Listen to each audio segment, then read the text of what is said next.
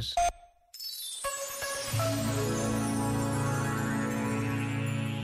Pensador norte-americano Henry David Thoreau afirmou: a maioria dos luxos e muitos dos chamados confortos da vida não só são dispensáveis, como constituem até obstáculos à elevação da humanidade.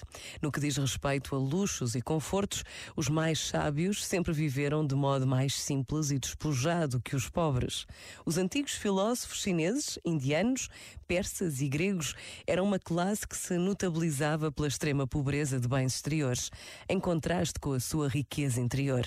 Ninguém pode ser um observador imparcial e sábio da raça humana, a não ser da posição vantajosa a que chamaríamos pobreza voluntária.